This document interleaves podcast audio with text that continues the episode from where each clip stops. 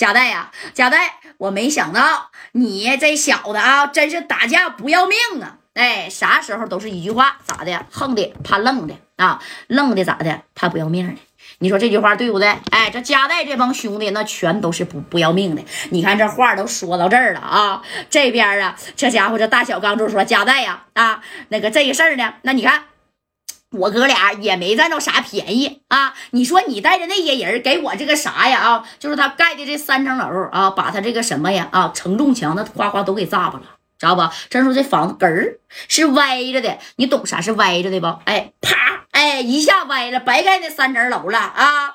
你看这个大柱就说了：“贾代呀，我这房子都让你炸歪了啊，差不多得了，我们哥俩认输。”哎，大小钢柱真公是认输了，但是这谁呢？这朱二豪还是死性不改呀！啊，这朱二豪，哎呀，捂着自己的小手巾啊，这手巾你看，虎豹一给他拆线咔咔的，他自己都看见了，里边白不呲啦的啊！这是这这这是，那不敢吱声哎。这大小钢柱就说了：“贾代呀，这事儿能不能过去？”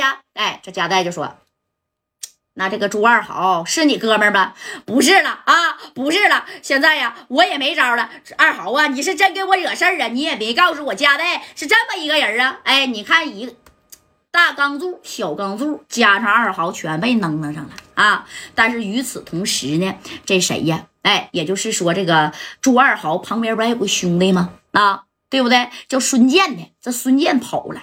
孙健跑了以后，一看完了，这大哥都被按住了，这咋整啊？啊，那不能真被按住啊！紧接着你看啊，这谁呀？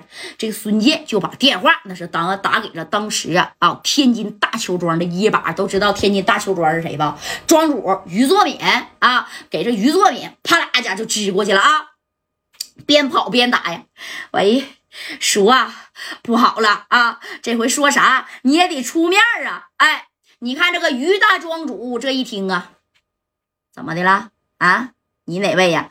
我啊，二豪的兄弟孙健。那你看当时啊，这朱二豪呢，跟这个谁呀？啊，这个作敏大哥啊，那也是有有点小关系呢。他管他叫三叔呢。啊，这于作敏一听怎么回事啊？那是这么这么这么一回事哎，来龙去脉呢？简单的跟于作敏呢就这么说了一下啊。四九城的加代呀，是不是？对对对，加代。哎，那你看他早就听说过。哎，这个四九城呢，不只有加代，他认识李正光啊。当时李正光跟乔四爷混的时候，那家伙咋的？哎，他们之间就有这联系了。那时候这个李正光啊，就认识这个于作敏了。但有人问了，那那那咋还叫人的时候，这李正光没找于作敏呢？因为呀，他不想给作敏呢添麻烦啊。另外一个，李正光就觉得吧，这朱二豪万一跟于作敏再有关系，这事儿不就难办了吗？啊，给我兄弟都干这样，是不是？那我必须得咋的？就是说白了，给他整没了啊，整销户了。就算这时候于作敏再知道啊，他也不能说挑我李正光的不是，对不对？那你看，这话都说到这儿了，这家人把这电话啊，这于作敏就说没事儿啊，我，嗯，现在二豪不没事吗？我不知道有没有事儿啊，估计怪了啊，那都已经啊被这个夹带这伙人啊，这挑着一根手筋了，估计呀，剩下那三个也保不住了。叔啊，你赶紧想招吧啊，哎。此时此刻，你说咋的？嗯，这个大邱庄的于作敏啊，于庄主，人家那个是啥啊？是不是？为啥说人叫庄主呢？哎，在天津，我就跺一个脚，你谁都得颤一下子，对不对？哎，你看这头啊，这戴哥呢也准备给谁呀？给这个朱二豪啊，就要说白了啊，要痛下杀手了啊！你看这朱二豪呢，该说不说的。还有几个这个小兄弟那不服呢，全没祝福。而且正不这朱二豪，你看学奸了啊！这谁呀？虎豹不把他这个线给拆了吗？对不对？哎，拆了之后，那你看他就自己就是就这么直嘚瑟啊！完紧接着啊，紧接着从嘴嘴里就吐西瓜汁了，也不知道他这西瓜汁是咋整出，就噗噗的往外吐西瓜汁眼瞅就快不行了，懂没懂？哎，但是呢。这戴哥以为是咋的？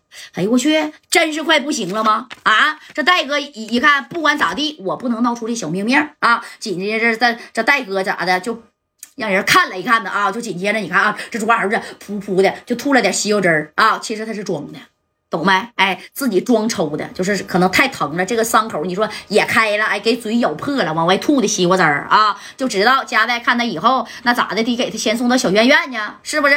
哎，这夹带就说了。快点的，看看他怎么样啊啊！你看这白小航不行，我就来五十战，脑袋给他割了得了，还送什么小院院呢？